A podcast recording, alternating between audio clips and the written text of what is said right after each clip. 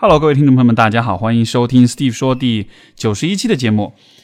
不知道大家平时听节目的时候是在干嘛？可能是在上班路上，可能是在家里做家务，也可能是晚上躺在床上还没睡着的时候。我想可能借这个机会，你们能花那么几秒钟时间，就把注意力放在你所做的事情上面，然后看看你现在在干嘛，看看你现在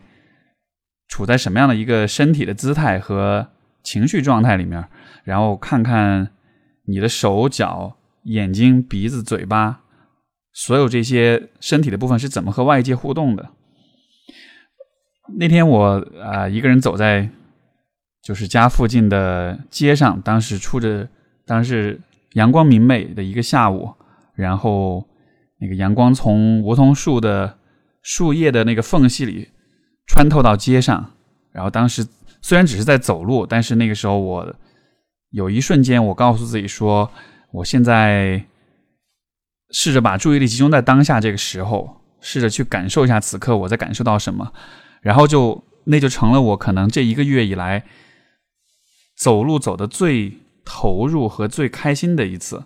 因为一般平时我在走路的时候，我都会把注意力放在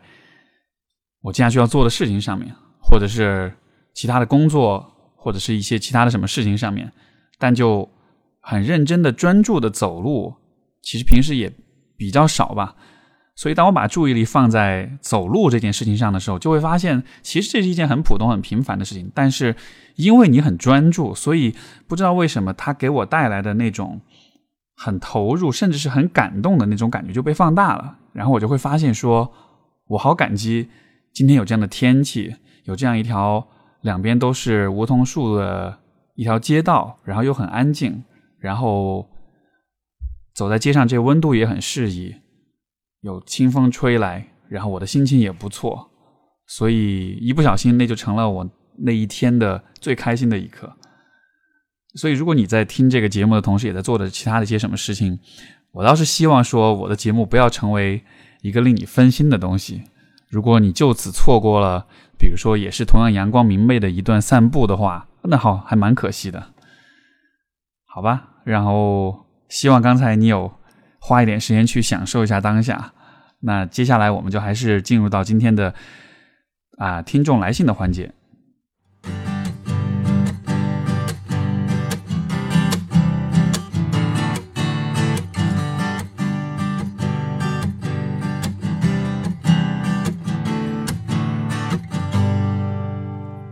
我们今天的第一封信来自林小姐，她说：“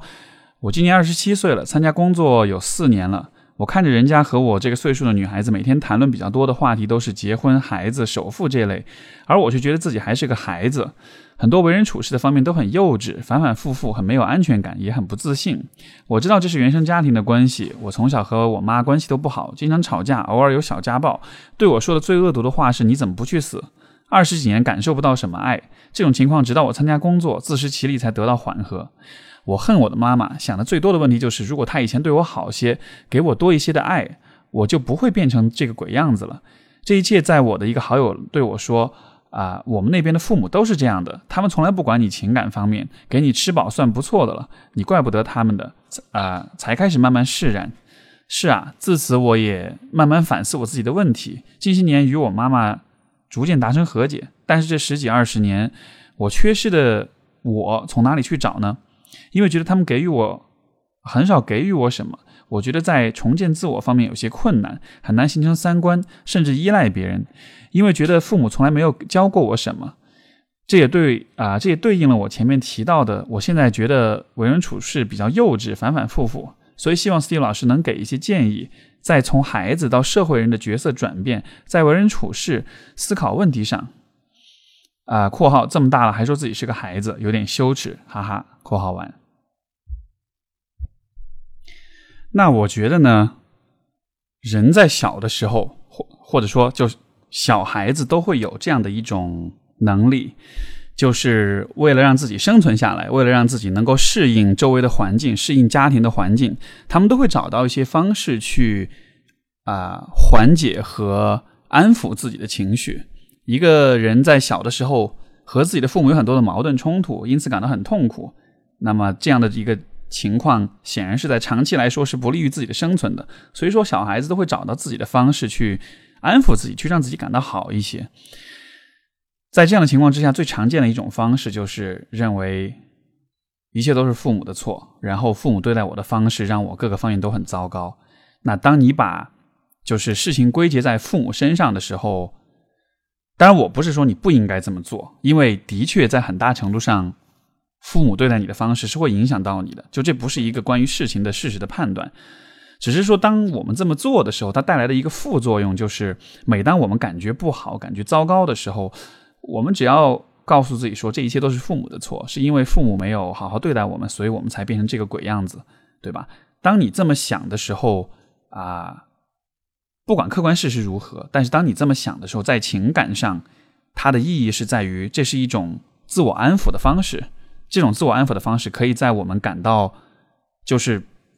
对自己自我感觉不好的时候，感到挫败、感到失败、感到难过的时候，它能够带来一些。安抚的作用吧，那这样的方式，我觉得在小的时候是有意义的，是有价值的。因为如果你没有找到这样的一个方法来平衡自己的心态的话，如果父母对你很糟糕，同时你也觉得这一切都是自己的错的话，你可能就会陷入深深的自责，对吧？那你可能会你的精神状态可能会更加糟糕一些，因为自责可能是一件非常令人痛苦的事情。所以就是当我们把责任把错误归结在归因在父母身上的时候，这会产生的一个副作用就是我们会很依赖这样的一种方式来处理我们的负面情绪。这个方法很管用，但问题是，生活中不是所有的事情都跟父母有关系，而且也不是所有的负面情绪都是我们可以去安抚、可以去处理的。我的理解是，其实人的成长是一件蛮困难的事情，在很多时候我们。啊，是需要背负着一些不开心的负面的情绪往前走的，甚至有的时候我会觉得这种负面情绪是成长的必要的一个部分。那么，当你从小形成了这样一种习惯，就是什么事情都都让父母背锅的时候，这可能会带来的一个影响就是，它会让你没有办法去承担那些你本来应该承受的那些成生长痛。比如说，当你需要去啊。开始工作之后，然后你需要去逐渐建立自己的人际网络，需要去学会和周围的人打交道，尤其在职场上，在官场上和别人打交道，对吧？这个学习的过程其实是一个蛮难的、蛮有挑战的一个过程，因为很多时候你需要试错，很多时候你需要做出各种尝试，然后得到别人的反馈，有的时候是得到别人的批判和这种啊否定，然后但是就这个试错的过程逐。逐逐渐的、慢慢的，你的经验积累起来了，然后你才能够建立起自己的一个比较清晰的一种为人处事的一套思路。可是，如果你习惯了就是让父母背锅的话，那么当你在比如说人际关系、在职场的人际关系上做了一些尝试，然后尝试之后失败了，然后失败之后，你会告诉自己啊，我不擅长做这件事情，因为小时候我父母对我很糟糕，他没有教我这个事情，所以我肯定是不行的，我我我被我的父母毁了，就。当你这么想的时候，从客观层面，我不知道这个说法是否成立，但是我认为从情感的层面，当你这么说的时候，他会做两件，就是会有两个结果。第一，就是他会让你暂时的感觉好受一些。你面对自己在社交上的挫败的时候，你你可以把责任推给父母，这样子的话，你心里会觉得啊，我没有那么糟糕，这都是父母的错，对吧？但是它的第二个副呃副作用或者是负面的效果就是。它会让你停止尝试，因为我们在什么事情上会不断尝试呢？就是我做了一件事情，我做的不够好，我感到不够满意，我觉得没有很舒服，没有很满足，这种感觉出现的时候，我们就会知道说，OK，我可能需要做得更好一些。然后，但是就如果每一次这样的挫败感出来的时候，都让父母来背锅，这种挫败感都会立刻被啊化解掉的话。那结果就是你压根就不知道你在什么方面到底应该做更多的尝试了，对吧？有一个网上经常会有的会出现的一段话哈，那种比较励志的鸡汤的话，大概意思就是说，如果你觉得一切事情都太容易了，那么那可能是因为你没有足够努力的去尝试。所以就是因为小时候过得很辛苦，从父母的关系当中要承受很多东西，所以。这这在不知不觉当中就会让我们变成特别特别善于去安抚和化解自己负面情绪的人。那在小的时候，作为孩子，你这么做，我觉得我能理解。可是长大了之后，我们的个人的成长，在有的时候其实是需要一些挫败和不舒服和不满足的感觉，作为一种指导，甚至作为一种驱动我们的力量的。包括就是我们对于这种挫败的感觉，我们对这种负面情绪的耐受和承受能力，这其实本身也是一个需要我们去锻炼的东西，对吧？作为一个成年人，我觉得很重要的一点就是能够去扛住一些。不开心、不如意、不顺利的一些时候，然后依然继续去做那些你需要做的事情。所以，我觉得从孩子转变成社会人，我觉得一个根本的挑战，或者是一个很大的问题，就在于小时候我们过得不幸，我们变成了非常善于安抚自己情绪的人。可是长大了之后，我们又需要一些负面情绪的激励和指引。那在这样的一个时候，我们可能就得想办法让自己放下那种。自我安抚的能力，这听上去有点矛盾哈，但是一定程度上，我觉得我们需要主动的让自己走入一些不那么舒服、不那么开心的那样一些局面当中，在这种局面当中，你才能够看清楚到底哪些事情是你处理不了的，哪些方向方面是需要你去发展跟成长的。否则的话，可能我们就会一直陷在那种一切都是父母的错那样一个状态里面。但在这样的状态里，你自己是什么都不会去做的，因为你其实过得蛮舒服的，所以你没有动力去思考成长跟改变的问题。你对于尝试，你对于试错，也就不会有那么大的意愿。所以，这是我对你的问题的回应。我们今天的第二封信来自啊，没有留名字。他说：“我是一名大二男生。”高二起就关注你的微博，订阅公公众号、播客，哒哒哒。大家好好赞美的话就不说了啊，谢谢你。呃，因为自己就读于类似军校的高校的缘故，所以刚大一入学的时候，学校就按惯例给我们每八个大一新生安排了一位同专业的大三学长，和我每天同吃同住。作为生活和训练上的班长，他经常带着我们一起去参加体能训练和谈心交流。这样一来二去，我们之间的交情就加深了不少。而对于年纪较小的我，他也是格外的关心爱护，常常和我单独唠家常、嘘寒问暖。他的个性幽默风趣，长得有点帅气，还带着一点点坏坏的感觉。这样的他让在异求异乡求学的我感到很亲近，甚至有了分外的好感。如果我是女生，我一定会觉得他是位不错的男朋友。啊，括号后来才知道他已经和他高中的女朋友谈了四年四年的异地恋。括号完，虽然他只带了我们一年就搬去了新校区，不过我们时常还在微信上联系。啊，每看见他给我的朋友圈点赞，我内心还是涌起一阵小激动。现在已经大四的他，马上就要离开我们的学校了，我竟然有点舍不得他，很很想跟他来一个拥抱告别。但是可能出于都是男生的缘故，我没有勇气去和他说这句话，内心好是纠结啊。所以想请教 Steve 老师，至今没有谈过恋爱的我。有这样的心理，是不是说明我是个 gay 呢？如果是，我应该怎么面对这位让我敬仰又有好感的异性恋学长？如果不是，我又该如何看待这份感情呢？我觉得，首先，如果我是你的话，遇到这样的一个人，我我可能心里面也会很激动吧，因为就可能我猜你也是独生子女，对吧？从小到大是自己一个人长大的，其实会，我理解，其实会很渴望有一个类似哥哥，但同时又是。呃，因为到了大学时代，对吧？就青春期结束之后，可能又会有一点渴望，就是渴望一点那种就是感情的、爱情的、亲密的那种成分在里面。这样一段关系，所以遇到这样一个人，讲真就是不看性别，单纯只是看这种感觉的话，我觉得我看完之后，我觉得哇，好棒！生活中能有这样的一种感觉，能够有人给你带来这样的一种体验，我觉得这是很可贵的一种啊生活经历。那在这个基础之上，你说出于都是男生的缘故，没有勇气去跟他讲这话。那我自己一直的观念是说，我比较喜欢去，比较强调，也会比较鼓励大家去冲破、去打破一些我们所感知到的一些界限。比如说，男生之间因为是男生就不应该做怎样怎样的事情。如果你想要跟他拥抱告别，如果你想要告诉他你对他的感受，那试着告诉他呗。其实这样子做。并不会冒犯到任何人，也不会给你带来任任何的损失。就也许说完之后会有点尴尬，也许他会有点不好意思。我觉得这可能是最糟糕的结果吧。但是就在这样的问题上，我总是站在表达、站在坦诚站在直抒胸臆这样的一边的，因为我觉得这样的这些感受能够存在是非常珍贵跟美好的。如果就说，如果时间往前快进二十年、三十年，你回头来看的话，其实现在你生活中的绝大多数事情你都会忘掉，但是唯独是这样的这种充满情感的事情会令你印象深刻。所以我觉得啊。当我们回首之前的人生的时候，如果在那些让你很在乎、让你很有充满了情感的事情上，你做了不后悔的事情的话，这样我们回顾一生的时候，我们就会记得我们做的所有的事情，大约都是令自己感到满足、令自己感到满意的，对吧？如果说你看这样的事情，你就让它这么过去了，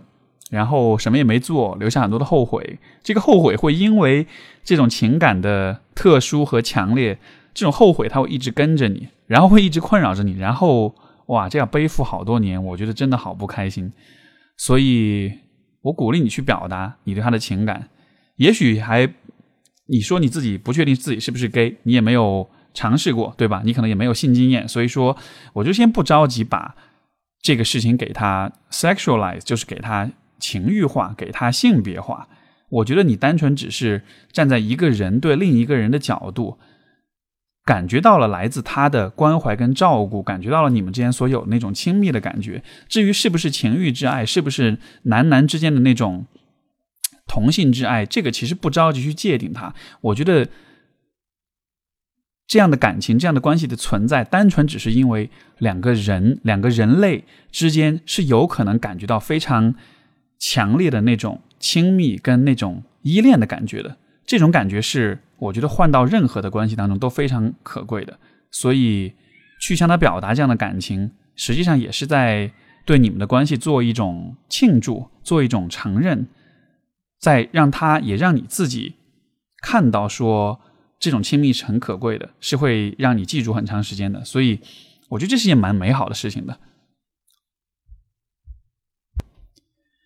另外就是我为什么不鼓励你，就是太着急去把这个事情联系到你的性向或者是这种亲密关系、恋爱这样的一个方面，也是因为就我们可能从小会接受一种暗示，就是恋爱、亲密关系这是一件羞羞的事情，是一件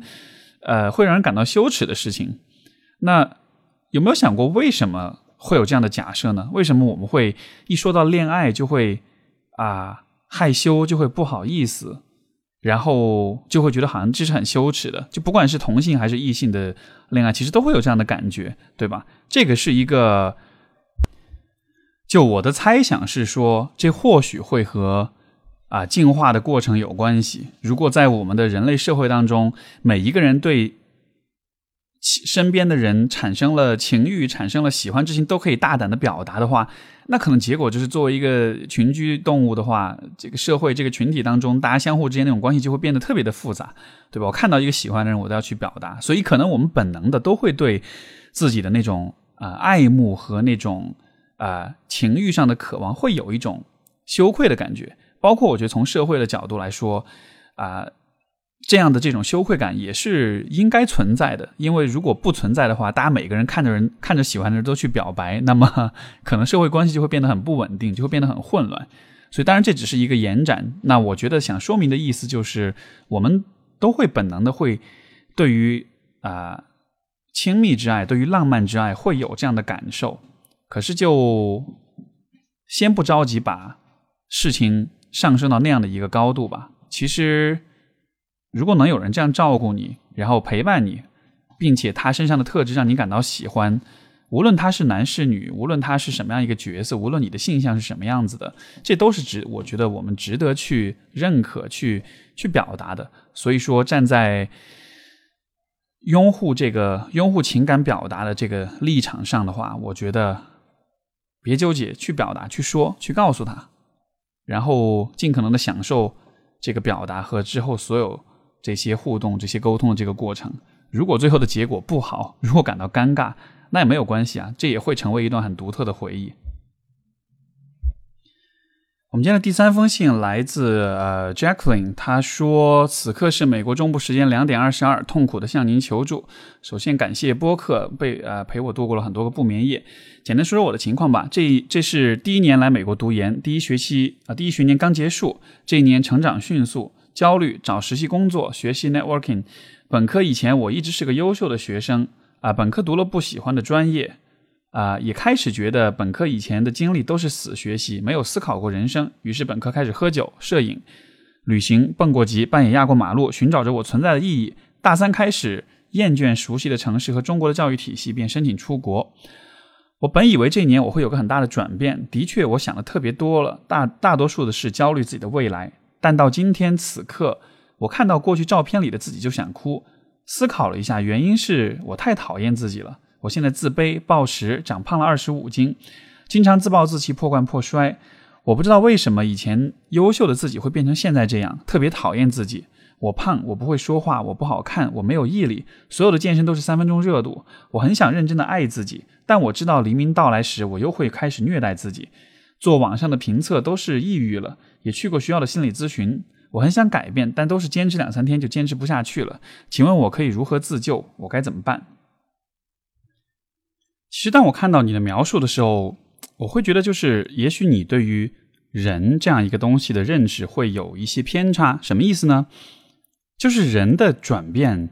其实是需要蛮多时间积累的，尤其是当我们想要从一个我们不太满意的状况逐渐走向我们理想的情况，可能你对自己有很多的不满或者不喜欢，可能你之前的人生不是你自己选择的，你只是在满足社会的期待、父母的期待，对吧？所以说，可能你觉得自己不好，你想要变，你想要变成一个更好的人，所以好像你把希望都寄托在了出国这件事情上。可是问题在于，第一就是出国这件事情其实并不容易。实际上，出国，我的理解是一个会给人带来很多的挑战跟焦虑的事情，因为你需要适应新的环境，你需要适应新的学习的方法，呃，包括我不知道你有没有换专业。总之，就是出国其实是一件，就算不是讨厌自己的人，就算是不讨厌自己的人，在出国的过程中，可能都会遇到。很多的不开心的事情，遇到很多的压力跟焦虑吧，所以就好像你的期待是通过出国可以让你自己变得更好，可是我看到的现实是，你所选择的这条路实际上是会更加的挑战你对自己的信心、你对自己的了解、你对自己的预期的，对吧？在这样的情况之下，就有点像是给了自己一个压力测试，然后这个压力测试之下发现你好像应对不了，你好像很困难，你好像做的不如自己理想中的好。我觉得你做的不如理想中的好，你没有。特别多的转变，或者是没有达到理想的状况，这应该是理所当然的吧？因为之前的生活当中本来就没有建立起一个令你足够满意的生活状态和一个自我，然后你现在选的这件事情，就是不要觉得换了一个地方，一切就应该理所当然的好起来。换了一个地方之后，其实你还是你，你还是需要去面对这个世界，对吧？只是说，只是说你选出国的话。它不单纯只是一个一模一样的世界，它是一个跟以前的世界略有些不同的一个环境，所以其实难度是更大的。所以在这样的情况之下，会焦虑、会难过、会有各种各样的困扰。当然，我不是说我不同情你所经历的这一切，我觉得会经历这样的一切真的是蛮辛苦、蛮不容易的。但只是与此同时，为什么你会期待你应该在出国之后就做得更好呢？而且似乎带着这样一种期待，你对自己就有了更多的自我否定跟自责。你可能会觉得说：“你看，我都已经换了环境，我都已经出国了，为什么还做的不好？”可是我站在你的那个自我的那个角度，我站在你的那个被自责、被批判的角度，我会觉得不公平啊！你没有给我足够的时间去调整我自己啊！你没有给我足够的时间去让我学会用一种忠于自己、坦诚于自己，然后。能够按照自己的想法去规划生活的方式生活，我们我还没有机会去建立、去适应这样的一种生活的节奏。然后你现在就开始要求我要什么都做的特别好，然后如果我做的不够好，你就会批判我，你就会认为我没用，你就会自暴自弃、放弃我。就你看，如果是你身边的人这样对待你，你可能会感觉很糟糕，对吧？但现在的你是自己在这样对待你自己，就是。我喜欢和我的来访者说我和自己的关系，对吧？那个我就是那个主体的我，是那个批判的、自暴自弃的、破罐破摔的我。那个自己就是那个一直以来你的生活当中逐渐建立起来的那个那个自己。然后就我觉得现在你的就是你和你的自己之间的关系好像就非常紧张、非常糟糕，因为你对你的自己有很高的期待跟要求，当他做不到的时候，你会觉得他很失败，你会觉得很绝望，你会觉得你以前怎么以前的自己是那样的优秀，现在的自己特别的讨厌。我想没有任何人会在这种被讨厌、被嫌弃的情况下有心情、有动力去做得更好吧。所以，如果说到自救的话，我想可能最重要、最首要的一件事情，是你得看看你和你的自我、你和你的自己的关系。现在你们在经历的是出国这样一个变化，更大的层面上，你们在经历的是一个改变自己人生、让自己以一个更好的、更真实的、更理想的状态活着这样一个挑战。这两件事情都不容易，而这两件事情要做好的话。你都必须和你的自己通力合作，因为这不是一个你给自己足够多批判，他就会足够有动力，然后你就能做好的事情。这是一个需要你们两个共同去一起去想办法，一起去合作，信任彼此，相互支持，然后才有可能做好的事情。当你尝试做了一件事情，又发现坚持不下去的时候，不要把这个看作是你的自己是一个没有毅力的三分钟热度的人。你应该问问看，说你应该跟你的自己说，我们俩来讨论一下为什么坚持不下去。这种坚持不下去是哪里错出问题了？是不是你遇到了什么困难？所以说你觉得没办法坚持。这种无法坚持是否是一种信号？也许他是在告诉我们有其他一些什么问题需要我们首先去关注，对吧？总之就是我会鼓励、建议你用一种合作的。共同的支持的态度去对待你自己，因为现在的这样一个环境里，大家其实都会有会有很大压力，也都需要啊别人的支持。所以，如果你和自己的关系不好，加上现在又是在适应国外的学校、国外的学习生活这样一个过程中的话，那可能是就是会比较困难吧。另外，我觉得在期望值上，一个人要能够变成理想的样子，要能够对自己很满足、很满意，要能够和自己相处的很好，我觉得这不是一个靠出国就能做到的事情，这可能会花很长的时间。我自己的生活，我自己个人的生活经历当中，我觉得已经十多年过去了，现在的话，这都还是一个我在持续的去关注和去尝试调整的方面。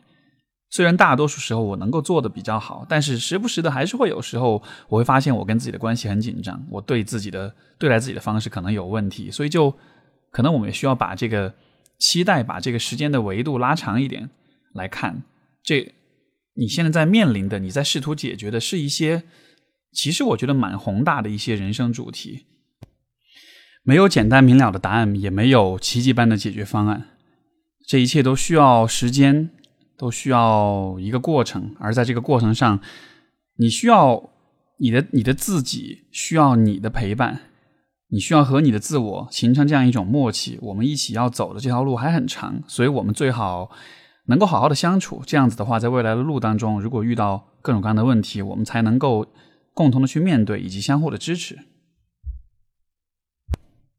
好的，我们下一封信来自韩哲。他说：“我是经常听你电台的小粉丝，谢谢你做的电台，每次健身健身时都会听。对于一个脑洞呃脑袋中挺多黑洞的年轻人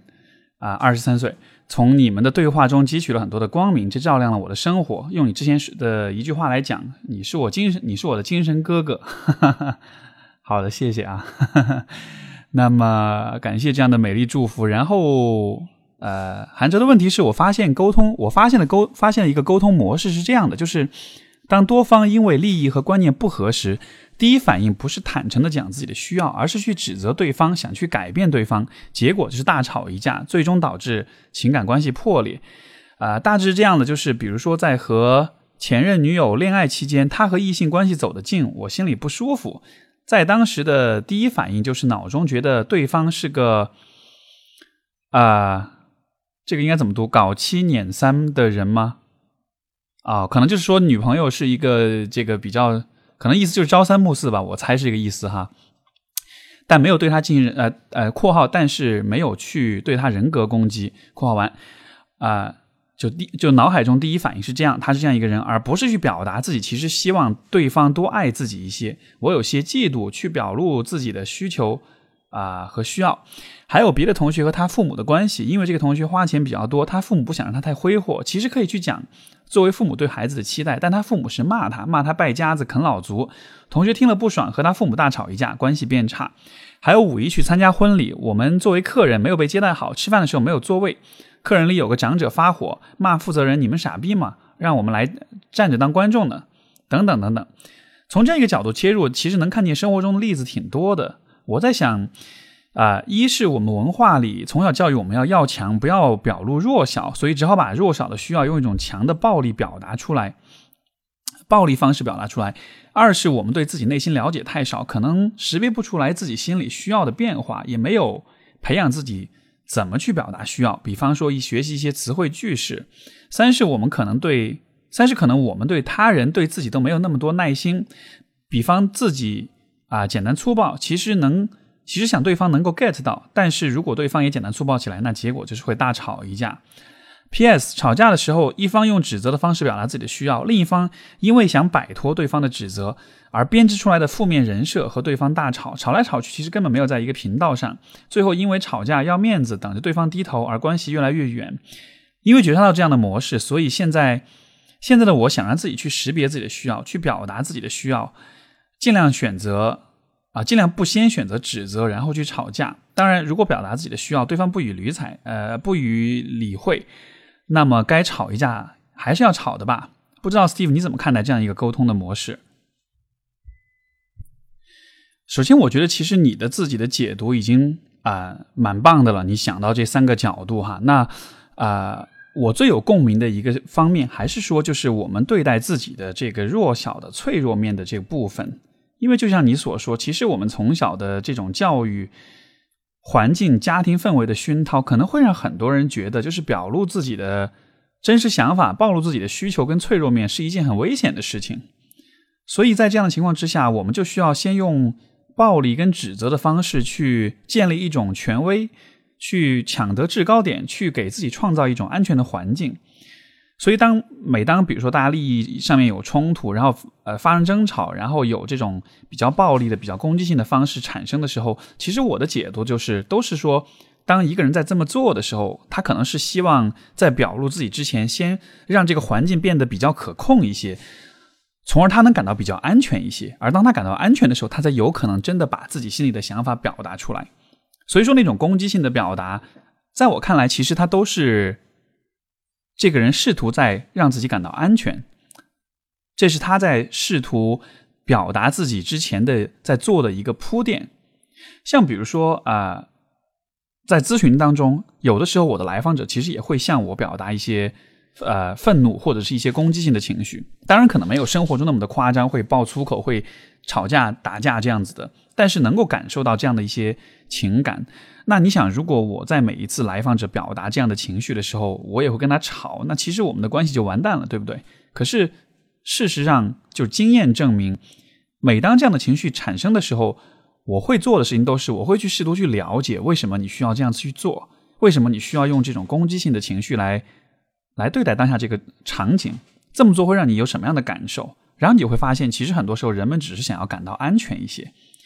因为他们可能真的很害怕。去袒露出自己脆弱的、柔弱的、柔软的那一面，因为可能在他们的经验当中，每当他们试图这样去表达的时候，可能真的会遭到很多来自周围的，就是重要他人的否定或者攻击或者批判。我想起我自己在啊，我自己的亲密关系里面有那么几次，其实我有这么去尝试着去做，就是我我不知道你或者是听众会不会有这样的体验，就是当你比如说和你的伴侣在一起。当你去坦诚的讲述你的需要的时候，我只是很希望你多在乎一点我的感受。我只是觉得不安全，我希望你能够安慰我，我希望你能抱抱我，我希望你能多给我一点情感上的支持。就很多时候，其实我们说这话的时候会想要哭，会有情绪跟着一起起来，对吧？为什么是这样的状况呢？我觉得这种情绪，那我的感觉那种情绪是一种蛮委屈的感觉，因为我们所讲的这些话。在过去，可能有太多的时候是不被听到，是是被拒绝的，甚至说是不允许被表达出来的。所以就是，如果在一个更大的层面上去看的话，人们的表达都会有这么多的攻击性，那么是否说明其实人们普遍的都没有被善待？因为我觉得被善待的人在不开心的时候就坦诚的讲出自己的需求，这是一件好像理所当然的事情，对吧？什么样的人会需要在本应该表达自己需求的时候，还要故意绕个弯儿，先吵一下，先暴力一下呢？那可能这种习惯就是产生于，也许过去的环境需要用这种方式来适应，如果不用这种方式适应的话，可能自己会受到更多的伤害。所以，我觉得我很认同你的这种呃解读的方式。我觉得我们可以用一种更善意的方式去看待所有的这样的一些具有攻击性的这种行为。就像你所说，如果你讲出了你的需要，对方依然不愿意去理会，那么该吵就吵，然后关系该破裂就破裂，或者说该表达你的攻击性，那你就去表达就好了。但就是所有的攻击性的表达，就攻击性、愤怒、暴力的这种沟通，虽然看上去它的表象的行为上，它的表征是一样的，可是它的来源、它的目的跟动机却有可能是不一样的。如果我们能够。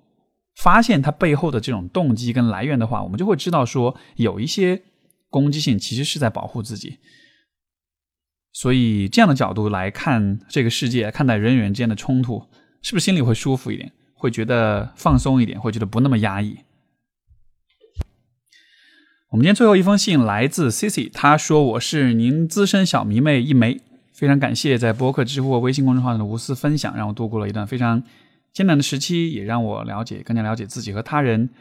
啊，随之看待世界的角度也不一样了。总之非常感谢。哎，我发现有一个现象，就是每当我读在读就是大家写来的那种赞美跟认可的语言的时候，我都会感到很害羞，然后就想跳过这个部分，觉得啊，不要读了，不要读了。可能是因为我就是真的是害羞哈。嗯，很有意思，这是一个值得内省一下的一个小现象。好吧，那回到 C C 的信当中，就是。前段时间我裸辞了工作，休息了一段时间之后开始找工作，遇到了一个很有意思的现象。好多公司的招聘流程中会在最开始的阶段有在线的评估，都是类似于心理测试的题目，检测应聘者的性格特质、对待工作的态度等等。本本着实事求是的态度，我都诚实的回答了。然而很不幸的是，我连续挂了三家不同公司的在线测试。更残酷一点说，我这辈子都跟这些公司无缘了，因为测试结果会伴着伴随着证件号永久记录在案。事实上，在过去的五年的工作中，领导跟同事对我的工作能力都非常认可。上任工作的直属领导曾经这样评价我：不属于第一眼就令人很印象深刻的人，但是只要交给我的事情，都会有极强的责任心去优秀的完成，不论放在哪里都会发光。但是啊，如果说一次挂掉网测是偶然，那么三次挂掉三个不同的网测，仿佛就变成了一种下定义式的下定义式的必然。这让我非常困惑，自认为也也不是一个性格有问题的人，甚至有点啊怀疑人生，怀疑自己是不是真的有什么自己都不知道内在缺陷，自信心也受到了影响。那么，针对这段颇有喜感但却笑中带泪的经历，我的问题是：您是如何看待企业中企业招聘中性格测试的问题的？这真的科学吗？我们真的为了啊，真的需要为了迎合社会而让自己变得不像是自己吗？（括号对此我表示不服，哈哈。）（括号完）。二该如何面对挫折？如何不让自己陷入自我怀疑和被拒绝的挫败中？希望得到 C U 老师的回复。首先就是你说到的这个性格测试，我不知道它用的是哪一个模型啊？一般比较普遍的是 Big Five，就是大五人格这个模型。然后，但是总体来说，其实企业招聘当中的性格测试，它的信度效度是比较有限的。只是说大五呢，是相对其他的一些测试。相对来说比较靠谱的一个，所以说他可能会用的比较多一些。这样的测试其实完全是取决于他就是测试的内容、测试的方式，包括就是有些人其实也会去研究这种测试，也会去做一些反向的破译，就是说会故意去答一些可能呃招聘者比较喜欢的一些答案，对吧？那这种测试的话，你说它科学嘛？它是有，也许是有一定的科学的基础，但是它并不能够完全的去覆盖和描述一个人。在这个工作上，包括你作为一个人的表现，所以我觉得这样的测试，这个就有点像是，比如说像星座，对吧？大家都比较喜欢黑这个假设，比如都喜欢黑处女座，那是不是说处女座的人就觉得自己完蛋了，因为所有人都讨厌他呢？对吧？呃，印象中我记得的话，首先就是人力资源的这种啊选拔人才的方式，性格测试的信度效度总体来说是处在一个相对来说比较靠前，但它不是，但就说，因为你看，呃，人力资源的招聘有这么几种测试的方式，性格测试啊，面试面谈。然后 reference 就是推荐信，然后你的工作经历、你的简历啊，然后包括也会有对你的智智力的测试，包括有你的职业倾向的测试。那么有很多多个方面的这种测试，我觉得你可以做的事情就是，就就这些测试当中呢，性格测试算是一个有一些帮助的一个啊一种工具。然后在这个性格测测试，如果它是用的大五的这个 Big Five 这个大五的这个模型当中，那么